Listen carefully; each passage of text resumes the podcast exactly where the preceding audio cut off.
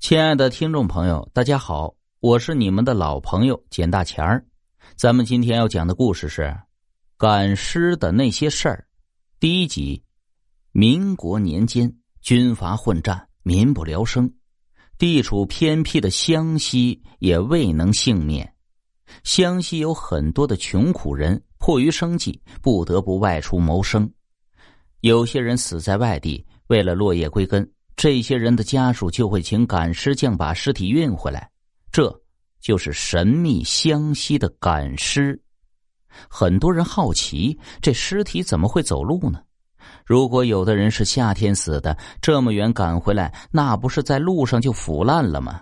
还怎么完整的送到死者的家属那里呢？说起了也着实神奇呀。陈小狗因为家里穷，十五岁就来到了一家客栈做长工，当客栈伙计。这每天是起早贪黑的，赚的钱只够维持家里的日常开销。一天深夜，陈小狗睡得正香的时候，忽然被一阵急促的敲门声惊醒了。他只得起身，穿好衣服，来客栈大厅。正准备开门的时候，门外传来声音说道：“请先不用开门。”我们是赶尸匠，路过此地，想借贵地休息一晚。你去准备好一间偏房，然后把大门的门栓打开，但不用开门，我们自己来开。你回自己的房间，我叫你的时候，你再出来。陈小狗被吓傻了呀，这从来没有遇到过这种赶尸匠啊！一时间不知道如何是好了，只呆呆的站在原地。还不快按照法师的话去做！背后传来掌柜骂骂咧咧的声音。这时，陈小狗才回过神来，连忙按照赶尸匠说的去做，然后回到自己的房间。只听到大门外的赶尸匠铃铛的声音，像是在做法事。做了很久的法事，才听到赶尸匠推门进来。隔了许久，听到赶尸匠叫他，他才来到客栈的大厅。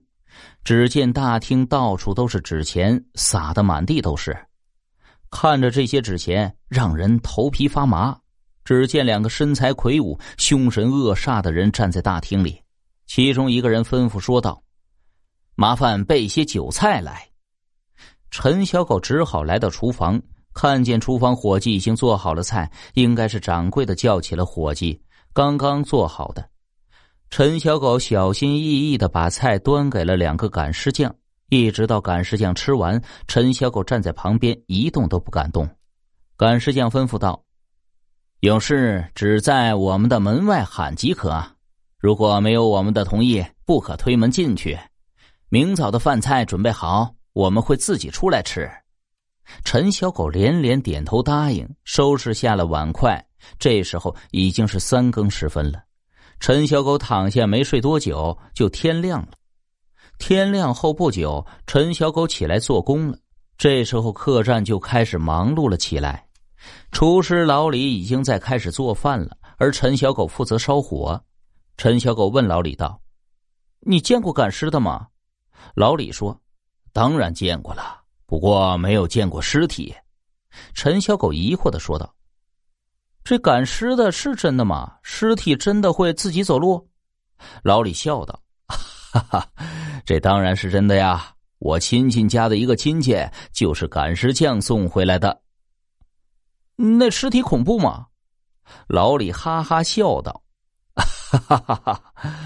哎呀，那时候我还小，我没有见过，只有长辈才能见。我们小辈看了会有灾祸。”陈小狗嘟嘟嘴说道：“我可不信这些，尸体看了就看了，能有什么呀？”老李挑衅说道：“我跟你赌两块大洋，你敢去那个赶尸匠的房间里看那个尸体吗？